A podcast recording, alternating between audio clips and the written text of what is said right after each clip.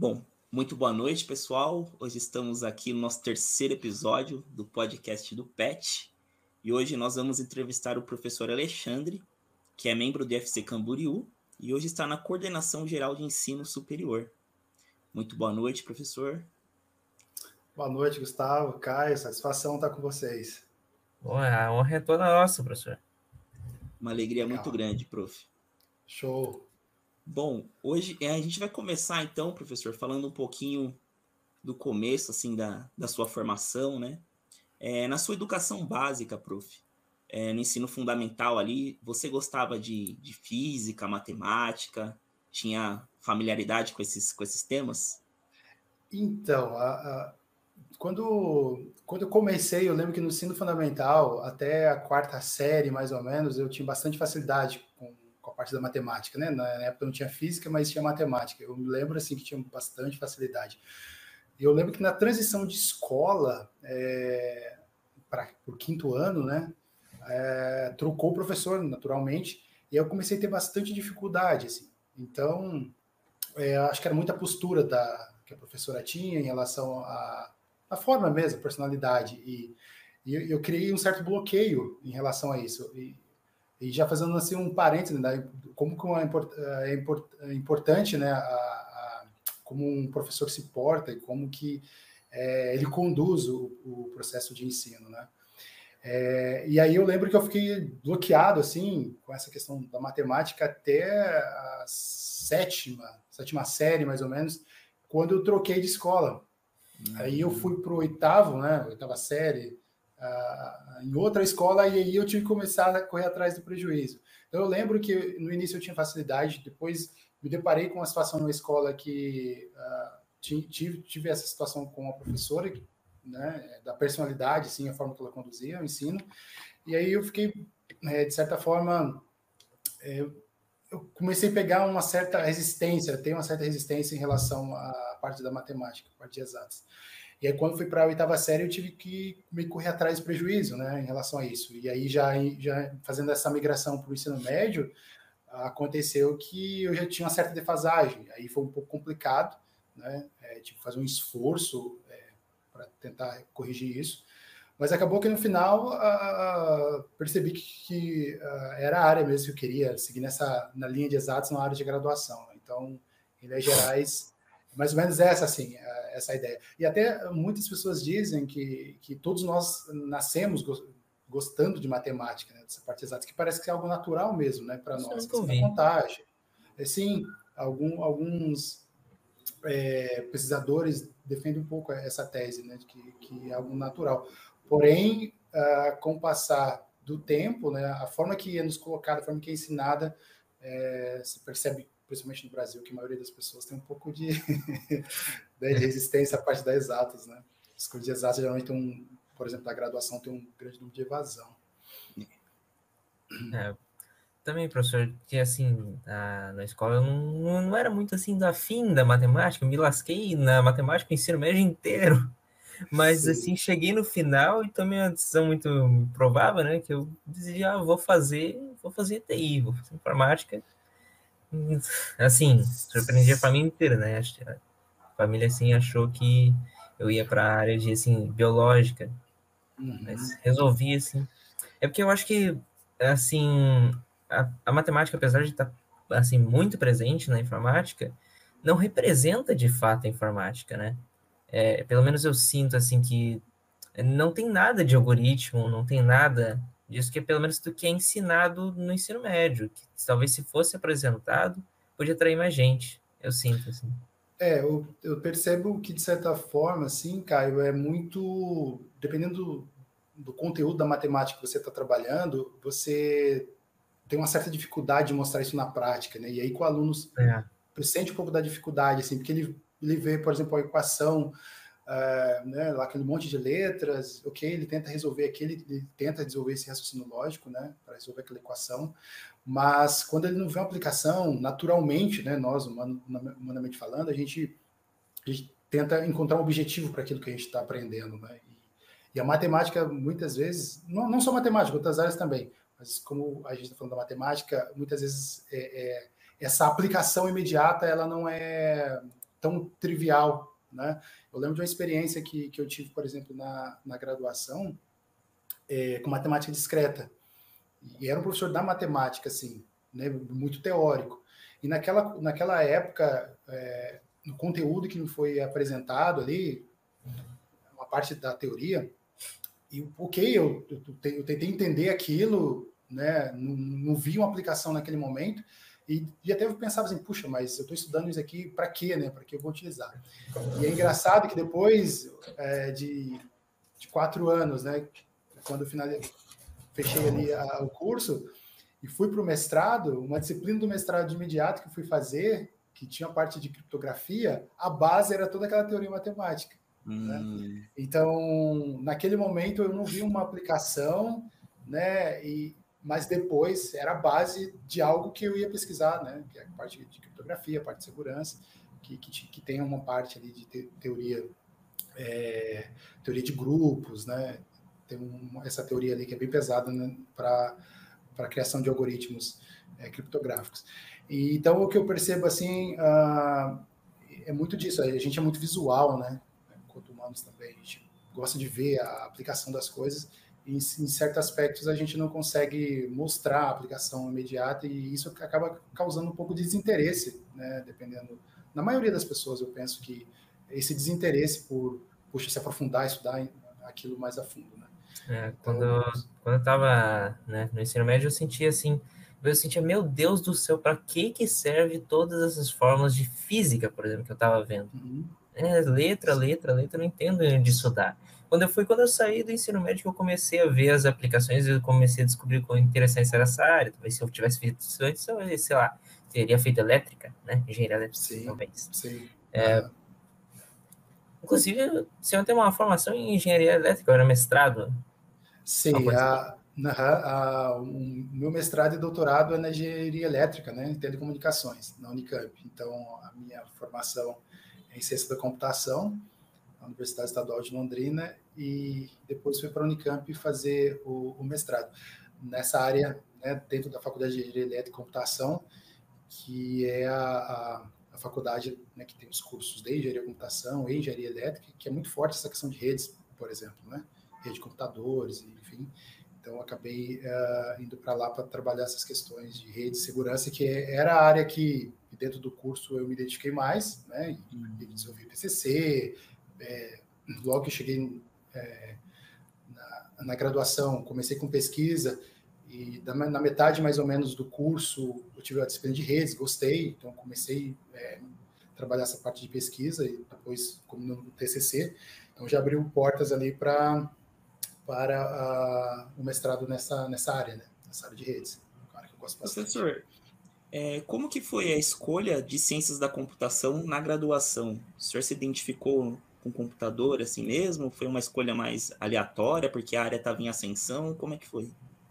Ah, foi muito de identificação, né? Na época eu fazia curso de informática, né? Básico, acho que todos nós, né? essa geração talvez não, mas nós estava naquela, eu particularmente falando mais, né?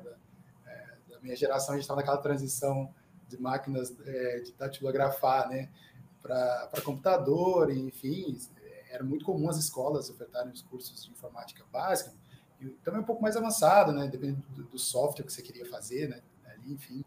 É, e uma coisa que, que eu sempre, eu me considero uma pessoa bastante criativa, assim, sabe? Eu gosto muito de, ah, de ter a possibilidade de criar alguma coisa. E, e eu creio, assim, acredito muito, que brilhou os olhos na, na, computação é o fato de você não ter limite daquilo que você pode criar, né? O que você imaginar é possível, né? Na maioria das vezes você consegue programar, é, seja a nível de software, seja a nível de hardware ou combinação né, de ambos. É uma gama muito grande de possibilidades e aplicável basicamente em qualquer área, né? É, então, a base, né, parece que é a computação aí, enfim. E aí, eu comecei a perceber muito, muito, muito disso, assim, como eu venho de uma família onde tradicionalmente o trabalho era muito manual, eu me, me, pegava observando muito de procedimentos muito repetitivos, cansativos, perigosos, estressantes, né, que é, depende da, do, do, trabalho ali, e eu falava, ficava sempre pensando, puxa, isso daqui daria para automatizar, né, é, é possível né, automatizar, é possível encontrar uma forma melhor de melhorar esse processo, enfim. E, e, e, foi mais ou menos nessa linha que eu comecei a olhar catálogo de curso, né? Eu estava me identificando muito com essa parte de, de pensar em, em, criar algo, né? Então, ciência da computação era a minha primeira opção mesmo, de fato, né? É, também isso que você comenta em relação a uma área em ascensão, né? Bacharelado, e na minha, na minha região onde eu está, nasci e cresci, né? região ali no norte do Paraná, em Londrina, é, a Universidade Estadual de Londrina é muito forte, né? E, o curso de Ciência e Computação é um curso muito concorrido lá também. E como estava também essa crescente da informática, é, eu vi que realmente era uma, uma boa escolha. Assim. De fato, creio que foi uma ótima escolha. Né? Não, não, me arrependo, faria de novo, por mais difícil que foi, né? Noites e tantas que de sono aí, enfim, é, acordado, fazendo, eu faria tudo de novo, porque talvez até com maior, maior afinco ainda, né? Acredito que esforcei bastante, mas com maior, maior afinco, justamente que é uma área que eu acredito que, que é muito interessante, muito interessante mesmo, a sua gama de possibilidade que você pode trazer para a melhoria do mundo, né? Para a pessoa, para a comunidade, enfim, é, vários segmentos. Então, mais ou menos assim, aí é, a universidade, como eu morava na cidade ao lado, ali no norte né, do Paraná, chamada Porã, que era do lado de Londrina, onde é a, a, a universidade, eles, eles, faziam campanhas anualmente de ir nas escolas da região, né, levando o catálogo de curso, né, explicando um pouco como era. E, e aí, com aquelas informações, não tinha computador na época, né, a, o acesso era um pouco mais difícil, da, da, da internet, mas uh, comecei a pesquisar, comecei a ir atrás para entender um pouco melhor o que era ciência da computação e, e fui. Claro que quando você escuta né, ciência da computação, o bacharelado, né, é, é, você cria muito essa. Você tem assim, puxa, vou chegar lá e, e vai ser uma, algo prático, assim, né? A gente vai chegar lá e vai ficar programando. Doce ilusão. aí você chega lá, aí você chega lá, tem uma prática ou outra, mas o curso é muito teórico, né? É muito teórico. Então, é Contra um caderno. Prática, cálculo, muito cálculo, e, e, enfim, é um curso muito puxado, né? Mas é porque é um curso bacharelado, ele te dá a base da computação, né? Então, depois né? Aí você segue para ali que, que, você quer, talvez uma pós, mas ele te dá a base da, da, da computação, a parte teórica mesmo da computação em si, e aí você é, né, segue a linha ali que você é, tem uma maior afinidade. No meu caso foi redes, né? Mas aí uhum. banco de dados, engenharia de software, né? Enfim, a computação gráfica e tantas outras áreas aí da, da computação. Mas aí, professor, aí beleza. Você entrou na faculdade, identificou a área que você mais gostava, né, dentro da informática, se formou e por que você decidiu dar aula, né, ensinar? Cara, aí essa, essa parte é uma parte bem engraçada, assim, né? Eu esqueci de mencionar que a, a pergunta do Gustavo ali, Gustavo, eu era muito antissocial, cara. E, e aí.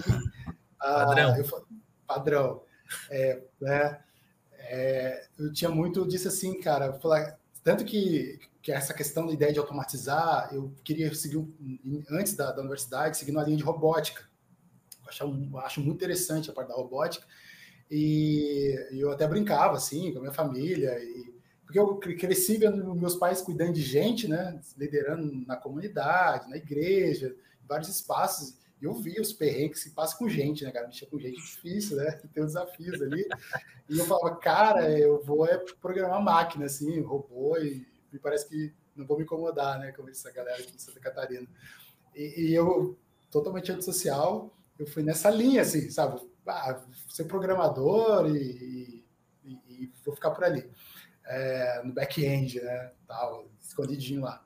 É, mas, assim, interessante que depois você passa esse processo, você vê características suas que você não percebe, né? Antes, assim, eu, eu, eu sempre fui uma pessoa que gostei muito de compartilhar, assim, é, sempre quando eu tive oportunidade, sempre quando eu tenho a, a oportunidade de compartilhar conhecimento, alguma ideia, alguma coisa, sempre estou ali para compartilhar.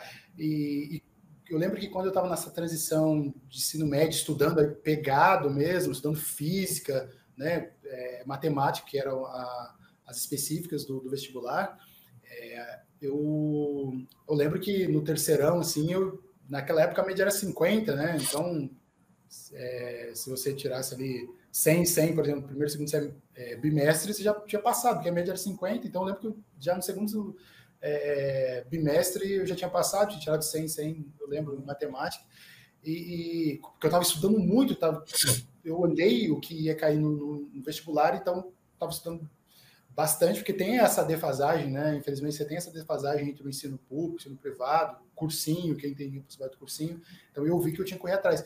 E nesse correr atrás, eu é, tive, né, que, que, que, aprender muitas coisas, até mais do que estava sendo ensinado naquele momento. Então, eu tinha a possibilidade também de compartilhar isso dentro de sala de aula, ajudar os colegas ali, enfim, que também, né, estavam alguns tentando o é, vestibular. E, uma cena bem marcante, assim, é, você vê, depois você passa essa fase, puxa, é, eu não queria, a priori, né, ser professor, eu, eu, falo mesmo, sabe? Eu não queria, não imaginava, assim, tá? Então, eu falo isso com todo mundo, assim. É, você, você, percebe características suas que, né, que é de compartilhar. Eu lembro que, que uma vez, uma, a, nessa aula de matemática, uma professora pediu para eu e outra, outra pessoa é, ajudar os demais. Uma sala, se não me engano, tinha 42 alunos, super lotada, né? É, muito grande, um professor só, é, o pessoal com dificuldade. E eu saí ajudando a galera de resolver os exercícios ali. Eu lembro, de um, nunca esqueço de, de, dessa, de, desse dia, assim, que a professora pediu para essa outra pessoa, ela falou assim, não, eu não vou ajudar, essa pessoa vai ser meu concorrente no vestibular. Então, assim, eu falei, caramba, cara, olha, olha só, né? É, é, visões de mundo diferente, né? É, a pessoa tem um conhecimento, tem a possibilidade de ajudar, de compartilhar, mas dependendo do perfil, você acaba se negando. E aquilo ficou muito marcado, assim, eu, isso eu lembro muito bem.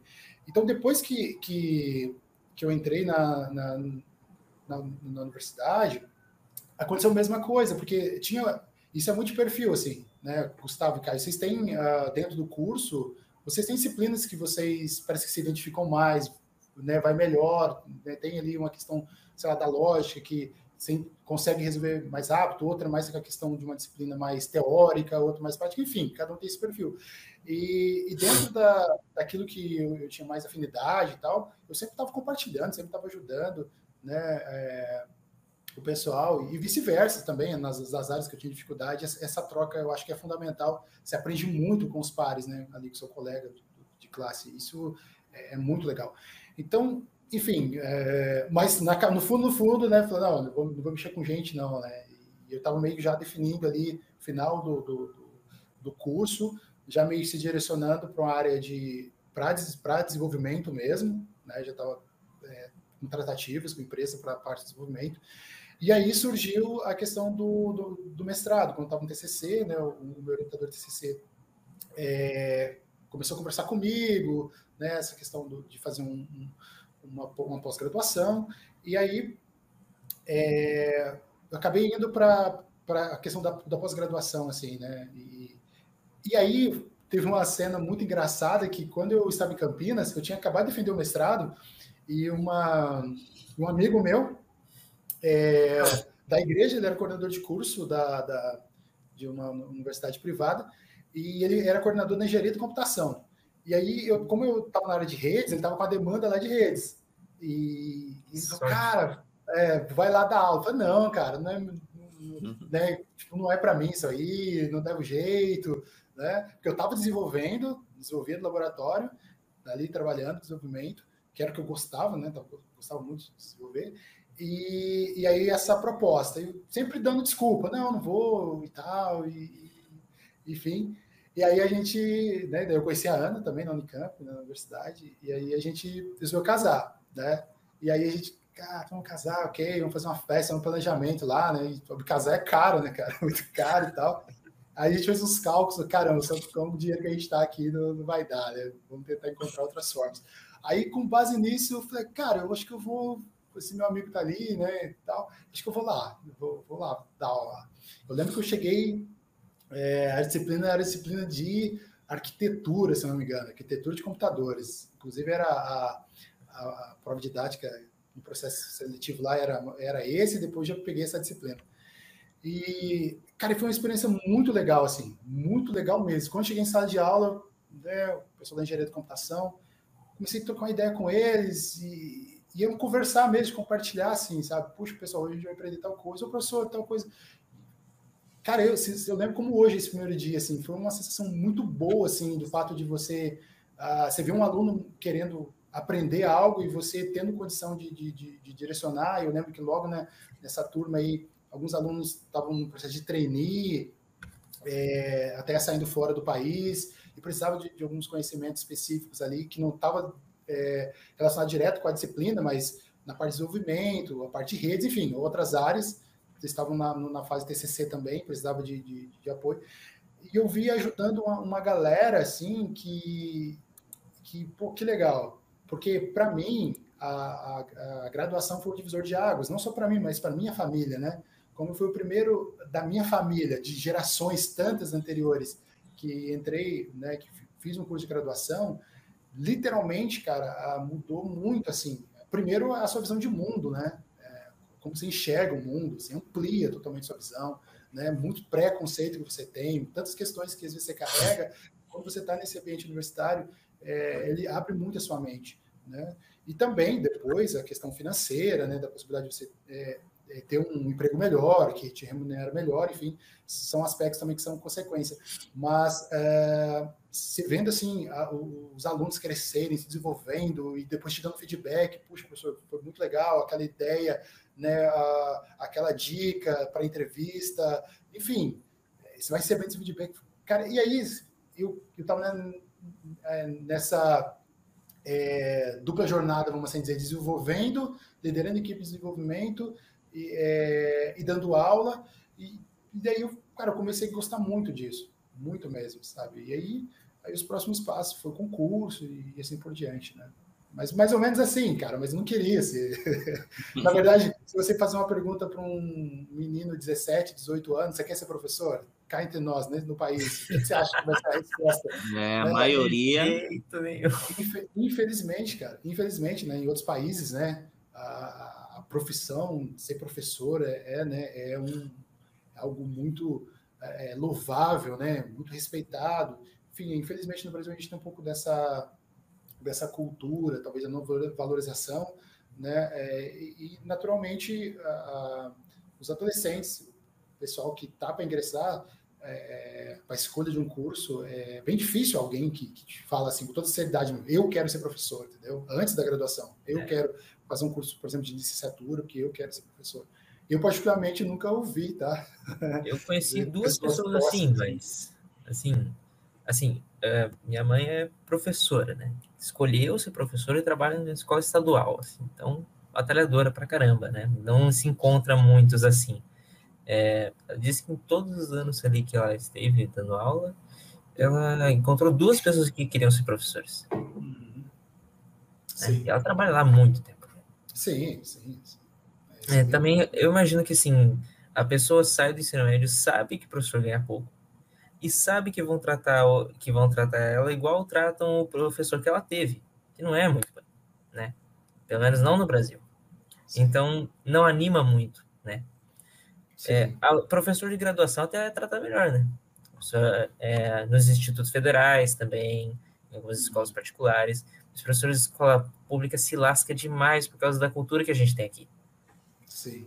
É, ainda no federal, nas instituições é, federais, você tem uma carreira né, com uma remuneração melhor, uma condição de trabalho melhor. Né, infelizmente, isso não reflete né, na maioria dos municípios e, e estados da, da nação. Né? Daí talvez é, é, essa questão que, talvez uh, os adolescentes, os jovens não se motivam né, para ir para essa parte da, da licenciatura. Enfim, algo a ser superado então, na, nesse país. Professor, o senhor falou aqui um pouquinho da sua jornada acadêmica, né?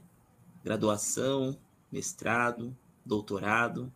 É, agora a gente queria saber um pouquinho como que foi o gancho do IFC. Como surgiu ali para você entrar no IFC? Como você ficou sabendo? Como é que foi a. Se você se lembra também até do seu primeiro dia, assim, chegando ali. Claro. Ah, não, é, não, cara, esses, momentos são momentos marcantes, né? Primeiro, assim, primeiro uh, é uma decisão muito pessoal, de família, de planejamento, como tinha comentado, uma decisão de casar. A gente morava em São Paulo, em Campinas, né? A gente, sou do, do Paraná e esposa de São Paulo, a gente estava numa região muito boa, principalmente na área de TI, uma região muito boa, enfim, cultural também muito forte, mas tem outras questões, né? principalmente o trânsito, a questão da qualidade do ar, né? muito veículo, enfim. Segurança também. Né? Segurança, né? tem vários aspectos que a gente puxa, mas uh, acho que seria legal se a gente encontrasse um lugar mais calmo, até pensando no futuro, de, de criar filhos, enfim. E eu, praticamente, não, não, conhecia. Eu tinha passado aqui há muito tempo na, na, região, mas só de passagem. Uns 13 anos, não, tinha parado em Balneário, então não, conhecia aqui. Passei na BR-101, sentido eh, Rio Grande do Sul, mas não conhecia. E aí em 2000 e, 2000 e 2012, 2012, finalzinho, aquele feriado de, de 15 de novembro de 2012, a, a gente ia ser padrinho de casamento de uma, de uma amiga, e aí a gente desceu para cá, para conhecer. Quando eu cheguei aqui, cara, eu fiquei muito encantado, assim, com, com vários aspectos, né? É, questão de segurança, questão da qualidade do ar, né? a qualidade de vida, questão da praia, tantas outras questões, né? Eu achei muito interessante né, de, essa região aqui falando de balneário e a região. E aí, como eu, estava já, e minha esposa também estava trabalhando já com professores, estava em universidades eh, privadas, mas estávamos com professor, é, a gente, puxa, é isso mesmo que a gente quer, vamos seguir essa, essa, essa carreira, né, é, de professor. E aí a gente ah, vamos dar uma olhada de concurso, né, pô, um estado legal, a gente gostou da região, vamos ver se né, vai ter um concurso ali. E, incrível que pareça, naquele final, mais ou menos ali de dezembro de 2012, o IFSC, né, que é o Instituto Federal de Santa Catarina, lançou um edital né, é, para contratação, para concurso. E aí eu prestei o concurso e passei. Então, uh, eu ingressei no serviço público nesse primeiro concurso no, do IFSC, né? na época uh, eu fui para Jaraguá do Sul, campus ali é, perto de Joinville, né, Jaraguá do Sul, e mas o, o, nosso sonho, a nossa vontade era, era morar para cá, né? Morar aqui uh, em Balneário, nessa região.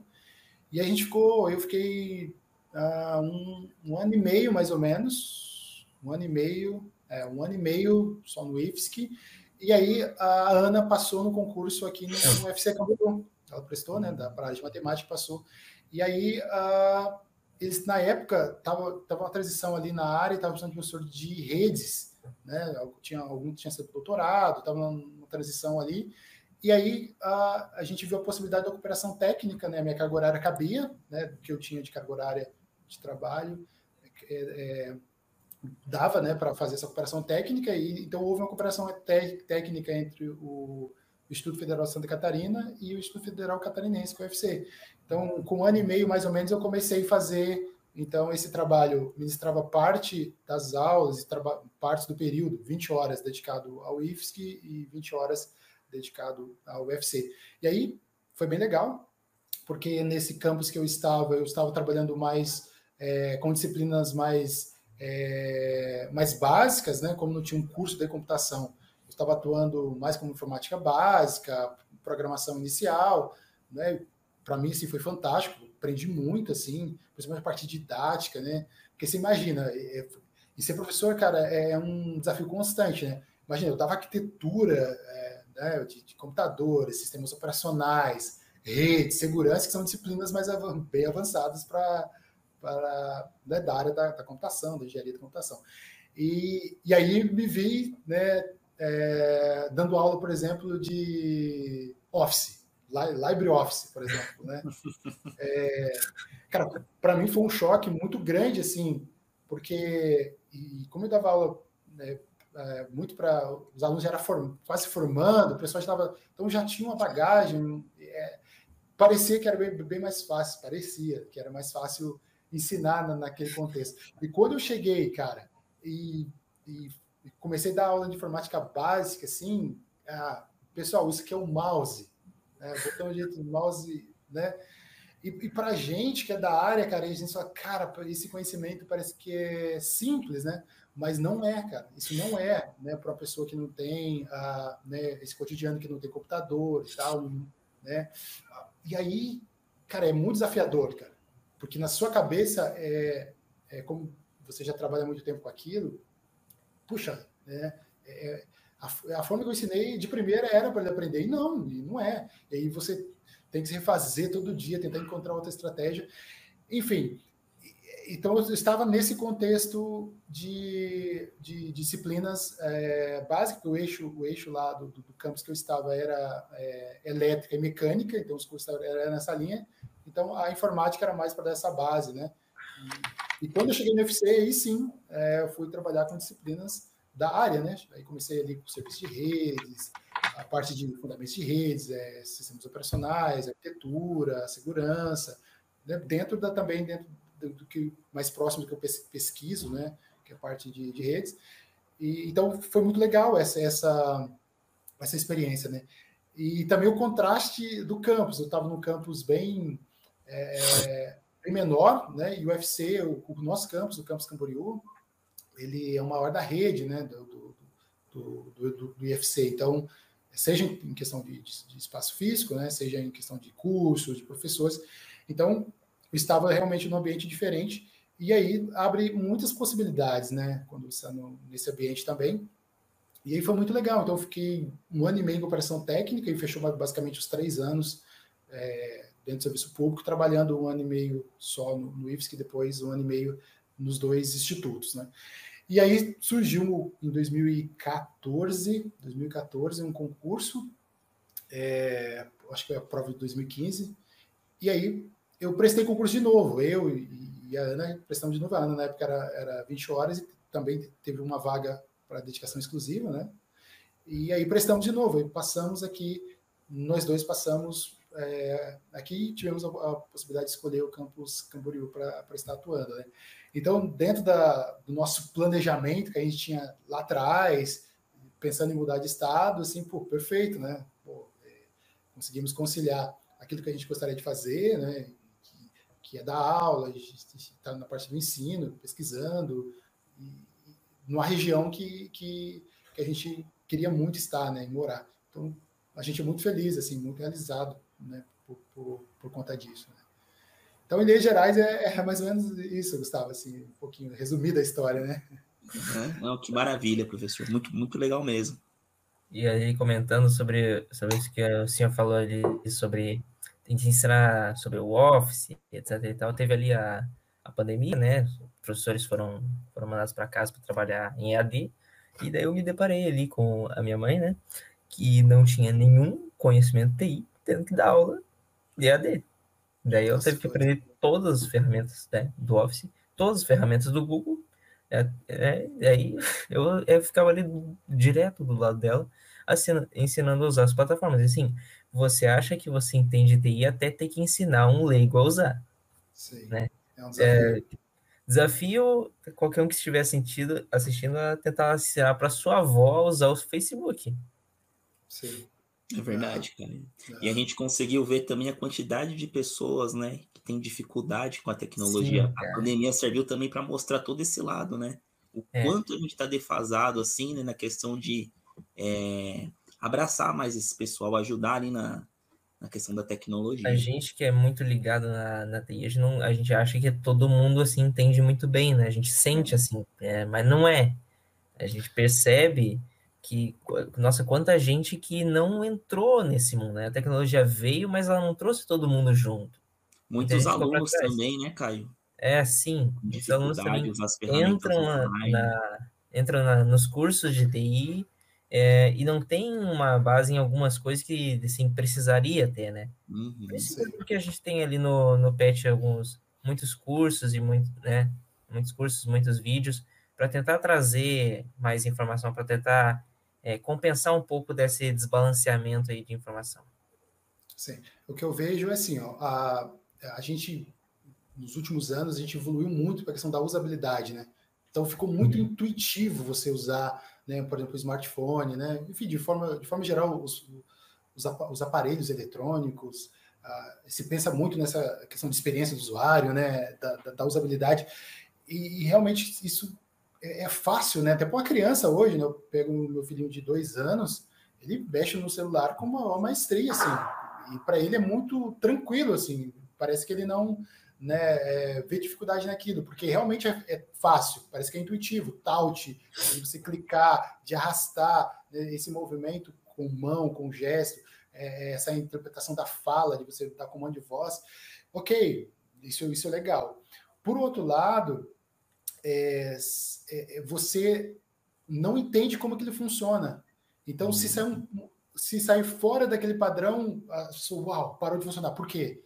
e qualquer configuração mínima que seja, né, a maioria acaba não conseguindo resolver, justamente por não entender por trás. Então, quando é, por trás de como funciona. E aí a, a pandemia revelou muito disso, né? A gente, usuário, ok, todo mundo com o smartphone na mão, né? Um, um tio, uma tia, né, avó de 70, 80 anos, ok, ela está ali com o aplicativo, acessando a rede social, tranquilo, porque alguém é, criou uma conta de e-mail para ela, né, por exemplo, quando instalou, por exemplo, pegar o Android, né, uh, é, alguém teve que criar uma conta de e-mail para ela, uh, que ela não sabe, muitas vezes nem o que é um e-mail, enfim, é, para ela poder é, ter, então, o sistema operacional, então ela tem um e-mail que foi, alguém criou para ela, alguém criou a conta para ela, né, do, da rede social. E agora, depois de instalado, ela aprendeu ali, com, né, com experiência, com o tempo, por repetição, né, clico aqui para fazer isso. Tal. Mas se por algum motivo aquilo ah, é, forma, se tiver uma questão de formatação, algum erro, precisar reinstalar o aplicativo, se perder as configurações, é, se alguém, não se alguém não fizer por ela, ela possivelmente não vai conseguir acessar novamente. É verdade. E, e agora trazendo um pouquinho mais para a questão, por exemplo, dos cursos de, de, de, graduação, por exemplo, o que eu percebo muitas vezes é um pouco disso também, que as disciplinas mais teóricas que você vai tentar ensinar os fundamentos da computação, a base da computação, geralmente o pessoal tem bastante, sabe, não vê muitas vezes, não, não se sentem muito motivados para entender como aquilo funciona por trás. Porque não, é ok, a gente tem muita API, né? Hoje é arrastar e soltar, drag and drop, tem muito framework pronto, ok, vamos lá. É, e a gente também está formando, eu percebo assim, muitas vezes, a, a pessoas que estão, claro, têm essas facilidades, mas muitas vezes é, não entendem é, como funciona por trás. E aí você tem, teria, você tem, percebe assim, um pouco de limitação na hora de criar algo diferente, algo novo, inovar uhum. Né, naquilo dali. Porque se você não entende como funciona, é, é complexo né, é você inovar. Então, eu vejo também é, dentro, já trazendo para o nível superior, um pouco é, disso, assim, que também, de certa forma, reflete, né, de, que vem lá de trás, né, do, do uso por conta da facilidade, da usabilidade, mas que também reflete depois na hora que você tem que sentar, calcular, analisar, né, fazer simulações, enfim, e ver como realmente a coisa funciona. É, geralmente hoje se percebe um pouco de, de receio, de, dependendo das áreas assim e das disciplinas quando você vai trabalhar, né, por conta disso. É, a gente percebe isso também, professor, até entre os colegas, né? Sim. Quando sim. entra numa matéria muito teórica, né? Assim, sim. aquela realmente para você entender a fundo ali como a origem, né? da, da, da, questão já não, não desperta tanto interesse, né? Aquelas matérias de, sobre sistemas operacionais, ou quando você tem que aprender como é que o binário funciona. Sim. Né? São coisas trabalhosas, mas necessárias, porque Necessário. só ver como trabalho. Trabalho. Sim. Por que, que eu vou aprender isso, sendo que eu já posso pegar aqui essa linguagem, né? Que ela já tá. Ela já, Eu dou um é. tab que já faz a linha inteira. Sim. Ai, que maravilha. Aí o cara, pô, vou ter que estudar é, conversão, base hexadecimal, binário, base octal, para que isso, né? É, Mas... Sistemas operacionais é uma disciplina que eu gosto bastante, pouca gente gosta, né? Isso, isso é bem assim, unânime, assim, eu percebo, mas eu gosto muito de, de, de sistemas operacionais. Aí você vai estudar toda aquela teoria ali de, de de gerenciamento de processador, gerenciamento de memória, memória virtual e, e todos aqueles algoritmos ali, é, o pessoal fica assim, pá, cara, você não, você não vê o pessoal motivado, assim, né? Mas aí você vai tentar explicar, por, por exemplo, você vai pensar, cara, por que, seu computador trava assim, né? Por que, que o hardware trava? Por que, que quando você desenvolve um programa, né, às vezes fica muito lento, é, dependendo da, da, forma de alocação de memória que você faz? Você saberia me explicar por que, que isso aqui está lento, né? E aí que come, começa é, você percebe que faltam os fundamentos, né? Mas é por conta disso, da, da memória, tá faltando memória virtual, né? Tá tendo muito acesso a disco, mas por que, que tão talento quando tem acesso a disco? Então, por que se tivesse memória não seria mais rápido? Por que, que é mais rápido? Então, uh, você percebe que se você começar a fazer muitas perguntas, é, o pessoal não, não, consegue muito explicar o porquê. Justamente que daí falta o fundamento, fundamento por trás, né? De entender Inclusive, assim, desde quando eu aprendi esse negócio, eu tive que esperar três anos, mas finalmente esse conhecimento me foi útil. É, eu estava ali resolvendo uma, uma, ajudando meu, meu pai com uma, um projetinho de programação dele, é, que ele estava rodando ali o Android Studio, e dele fazia um salvamento de uns dados ali no cadastro, e ele falava assim, ó, por que, que não está salvando? Né? Por que, que não está? Aqui tá, os registros mostram que ele deveria estar salvando, mas o salvamento não está aqui. E daí a gente analisou ali e descobriu que assim, ó, como o, o Android Studio está fritando o seu computador, basicamente está consumindo todo o processamento, e daí dá um. E daí, como é só um pulsozinho de informação, ele está ali ocupando toda a memória e não está salvando. Porque o Android Studio está consumindo tudo. Sei. Vê, é, se você tivesse esse conhecimento teórico, né, cara? Você uhum. não ia saber o que era. Sei.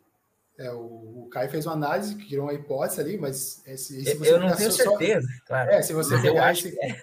é. se você pegar o caso dele, se você for aprofundando nas possibilidades que pode ter acontecido ali, são inúmeras, né? Porque você tem inúmeros gerenciamento, gerenciamento de memória, o gerenciamento né, da, da parte de ES, entrada e saída, da parte né, de, de, disco, por exemplo, e são algoritmos complexos né, que, que, que, que rodam é, essas questões. E aí depende também do, do, do sistema operacional que você está utilizando, como que ele faz esses gerenciamentos, né? Então são muitas variáveis que, que pode estar tá acontecendo, mas que para quem já tem um, mais um aprofundamento, você começa a pensar em hipóteses, né? E aí pode ser isso, pode ser aquilo. Você começa a fazer uma investigação de fato, mas você sabe mais ou menos o caminho que, que você pode ir, né? Então, agora outra coisa é quando você não tem, né, nem sabe nem por onde começar, né? E o fato aqui não é que você precisa saber tudo, né? Mas é, quando você tem os fundamentos, você começa a descartar hipóteses. Não, isso aqui é pouco provável, muito provável. Então você começa a, a é, já ir é, em pontos mais estratégicos para tentar encontrar o problema e a gente da computação é isso, né? A gente é formado para resolver problema, cara. Né? O cara te dá um problema e aí você tem que rodar esse algoritmo na sua cabeça, pensando como que isso vai, vai acontecer, né? como você vai estruturar isso dentro de, um, de uma linguagem de programação e depois você vai ter que pensar em performance, como que isso vai rodar, é, né, se é um sistema em tempo real, o que, que precisa, o que, que não precisa, se vai rodar né, na máquina local, se vai rodar na nuvem, se aí você começa a pensar na questão de segurança. Veja quantos fundamentos você tem que ter para entregar uma coisa que é estável, que é confiável, que vai garantir a confidencialidade, integridade, né, dos aspectos, os aspectos de segurança. São muitos fundamentos que, que, que você é, precisa é, pensar né, e, e, executar para que você consiga fazer uma entrega de um produto né, é, satisfatório, né, com o mínimo de, de bugs possíveis. Né? Enfim, é, é um desafio, né? É um desafio essa área. Professor, é, a gente acompanha né, o trabalho do senhor já há algum tempo, né? E a gente vê que o senhor é bem engajado com eventos de tecnologia para trazer as empresas né, para a faculdade e tudo mais. Inclusive o ETIC, parece que foi o senhor que teve a proposta de transformar em um evento aberto, né? É quando, quando eu cheguei no campus, ele, ele já tinha uma, ele, ele, era aberto, né? De certa forma, assim, qualquer curso, qualquer pessoa da comunidade podia, né? É, participar, mas a ideia foi a gente uh, levar mesmo, fazer aquele trabalhinho de formiguinha, de, de começar a procurar instituições, de tentar procurar parcerias, né, uh, para desenvolver é, minicursos, para palestras, coisas mais práticas, para mostrar, para exibir, né, equipamentos, coisas do tipo.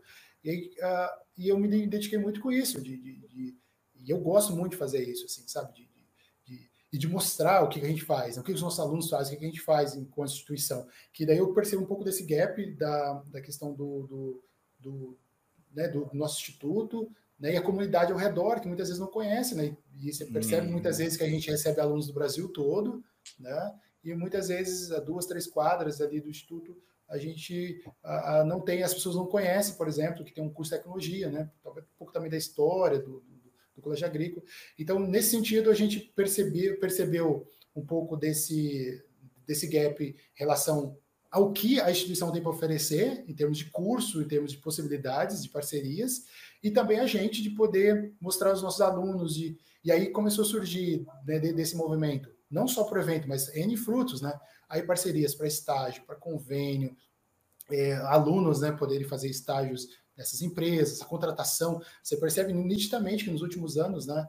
A, quantitativos de alunos nossos que já logo nos primeiros semestres ali já, já estão trabalhando, se quiserem, porque tem vaga, tem possibilidade, por conta de, desse trabalho que, que eu acredito muito que, que veio por causa do ETIC, desse engajamento dos alunos, né? E aqui eu faço um parênteses para dizer mais uma vez assim, ó, o, o evento é, tem sido o que é justamente por conta do envolvimento dos alunos, são centenas, né? Se você pegar os níveis, né? Você pega o nível técnico, o, o, o curso de, de, sistema de informação, o TSI, e os outros cursos também técnicos e de outras áreas que também têm participado, engajado nos hackathons, nas maratonas. Então, é, é muita gente trabalhando em prol de um, de um objetivo comum, né, que é trazer a comunidade, que é ensinar, que é compartilhar né, conhecimento. Então, é, eu penso assim que, que, eu fico muito feliz assim de ver uh, o engajamento.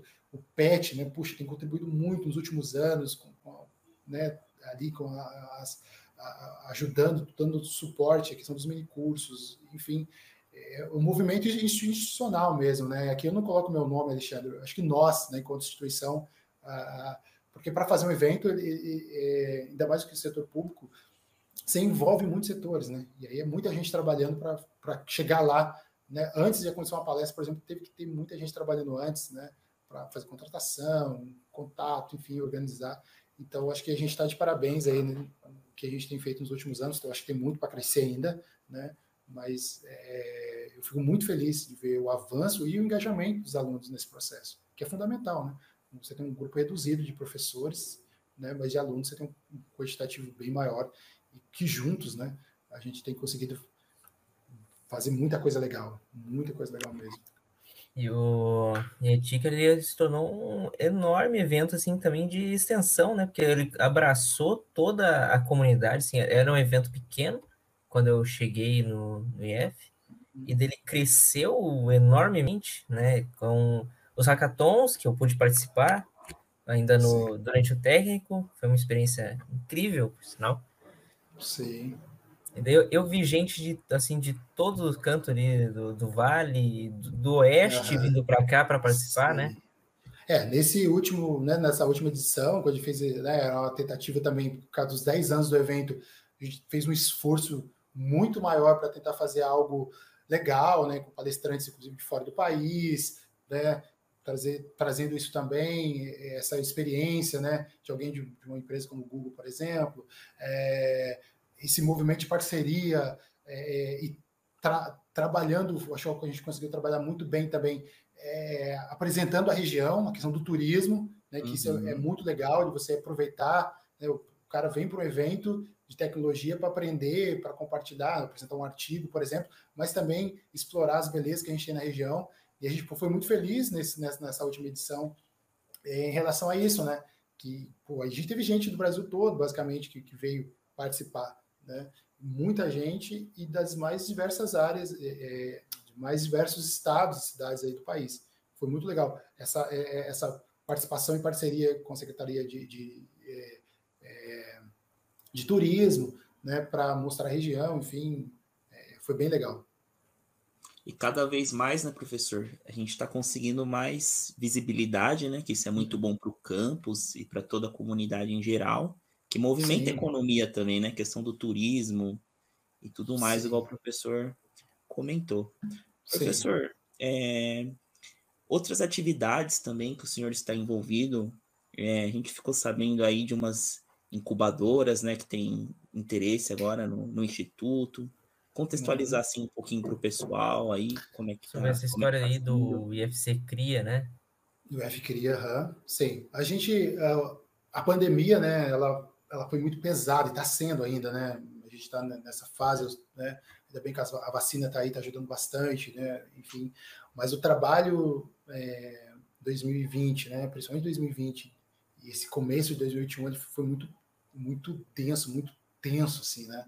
A gente teve que recriar todos os fluxos, né? Basicamente para uma instituição, né? Que de quase 70 anos, né, no nosso campus aqui é, presencial e, e para o remoto, é, literalmente da noite para o dia, literalmente, naquela segunda-feira de 16 de, de, de, março do ano 2020. É, e aí uh, a gente estava ali com a demanda enorme de trabalho, mas mesmo assim a galera já estava trabalhando muito, muito mais do que as 40 horas por semana para dar conta de tudo isso. E mesmo assim, uh, docentes extremamente corajosos, assim, cara. Eu, eu, fico muito emocionado quando eu falo isso, assim, porque você já, a demanda já estava muito grande e surgiu essa oportunidade de da gente submeter dois projetos principais, né? O primeiro foi uh, do Lab Maker, né, que é o Espaço uhum. Maker, o edital 035 da CETEC, foi lançado. Esse, por baixo, teve um envolvimento de mais ou menos 35 servidores docentes e técnicos administrativos para criar a proposta. E a gente muita criou, gente, hein, professor? Muita gente, engajado, assim, sabe? Foi muito uhum. legal, foi uma experiência muito boa, assim. Compartilhamos o documento lá, todo mundo trabalhando e reuniões, e a gente escreveu em tempo recorde, assim. Submetemos, vamos agraciar dentro do UFC de ser o, a proposta né, em primeiro lugar, e a gente recebeu um recurso grande, assim, para compra de, de CNC, impressoras 3D, scanner 3D, uma gama de, de, de equipamentos legais para desenvolver essa questão maker dentro do campus. Então, isso foi um, esse primeiro movimento, e logo já de imediato a possibilidade de trazer um incubador, que já, é um, já era um sonho antigo nosso de, de trabalhar aqui, e aí é, também esse, os docentes se uniram ali, os docentes da, área de informática, é, para escrever esse, esse particular da, do, do, da incubadora, é, e aí a gente submeteu tanto internamente para o órgão de fomento, né, a, o que a reitoria não estava de recurso, e também depois é, para um órgão de fomento externo, que a gente conseguiu mais recursos, e agora um segundo recurso também, né, é, que está vindo para, então, a incubadora. São, são, é uma incubadora tecnológica e uma incubadora social né? Divide mesmo espaço físico, mas são propostas diferentes. Qual é a fase que a gente está agora? A gente está na fase de finalização da estrutura física, né? De, de, de né? A gente conseguiu containers, é, também a gente tinha um espaço que tá, foi reformado, mas também uma outra estrutura paralela com, com containers, está no processo já de, de finalização. E agora, nesse processo, é, ali o professor Anjo, né, que está coordenando esse processo da, da, do, do, do IFCRIA, está é, tá com o edital aberto, inclusive, né, com essa parte de, de, conscientização, de trazer essa questão do empreendedorismo, essa parte de pré-incubação, é, fazendo esse trabalho ali com o grupo para começar, então, é, trazer os estudantes né, para essa parte de, de, de cubar, de, de inovar, enfim. Então, a gente está muito feliz, cara, porque mesmo com o desafio da pandemia, a gente conseguiu é, trazer essas duas propostas, né? E a gente sabe que vai render muitos frutos, assim. Né? Maravilhoso, professor. São duas propostas assim incríveis mesmo, né? Sim. E, Tomara que bastante aluno se engaje, professor, no, nos projetos, né? Para a gente conseguir cada vez mais ter mais fomento de fora, né? Sim, é, é, é, muito disso, assim, se houver um envolvimento né, do, dos alunos e, e, começar suas ideias, suas startups, né, é, a gente consegue cada vez mais agariar recursos para esse órgão de fomento, né? E conseguir avançar e ter mais bolsas e ter mais recursos e uhum. suporte para que o pessoal empreenda, né? Tenha suas empresas. Eu acho que a gente está no estado que está numa fase né, crescente de inovação, então acho que a gente tem que aproveitar essas oportunidades a gente da área assim, né? Eu, Caio, a gente fica muito feliz assim, ver o engajamento dos professores, né? O senhor, né? Que é um exemplo Sim. assim para pra gente. É, que legal. Pô, né, muito, legal. muito gratificante, professor, muito legal mesmo. Ah, show. Bom, pessoal, então a gente está caminhando aqui para o final do nosso podcast. Quero agradecer aqui o professor Alexandre, que veio compartilhar aqui com, conosco a sua história, junto com do UFC. É, professor, muito obrigado pela presença aqui conosco. Queria saber se o senhor queria deixar algum recado aqui para o pessoal que está nos assistindo, né?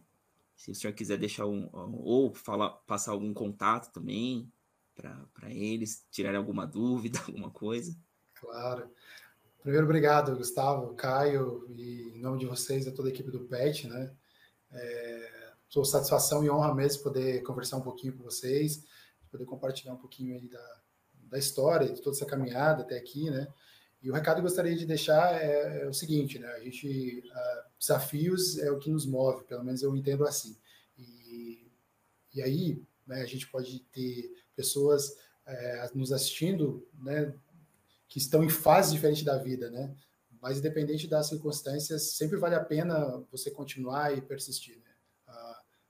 Para quem está assistindo agora, por exemplo, é um motivo certo de, de, de alegria de saber que a gente está passando por essa pandemia, né? Muita gente, né, se per, é, a gente perdeu, né, pessoas que a gente amava né, nessa caminhada, mas a gente continua aqui. Então, a, a, o recado é persiste, insiste, né, nos sonhos do projeto. A vida é, muitas vezes apresenta situações extremamente complexas, desafiadoras, mas é, eu penso muitas vezes quando estou hoje, né, eu acho que durante o podcast a gente conseguiu, de, de, certa forma, colocar alguns pontos, assim, trajetória da minha vida, eu fico imaginando onde eu saí, onde eu estava, né, e onde eu estou, né, claro que ainda não é o fim, é o caminho, mas eu fico imaginando se eu tivesse desistido na, né, no primeiro desafio, na primeira dificuldade, né, então, é,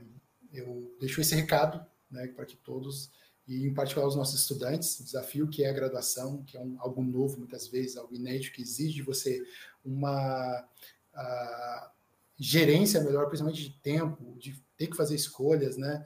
É, de ter esse, esse, domínio próprio em relação àquilo que, se, que, você tem que fazer, né? aquilo que precisa ser feito é, para dar conta né? Do, da, da, demanda do, do estudo.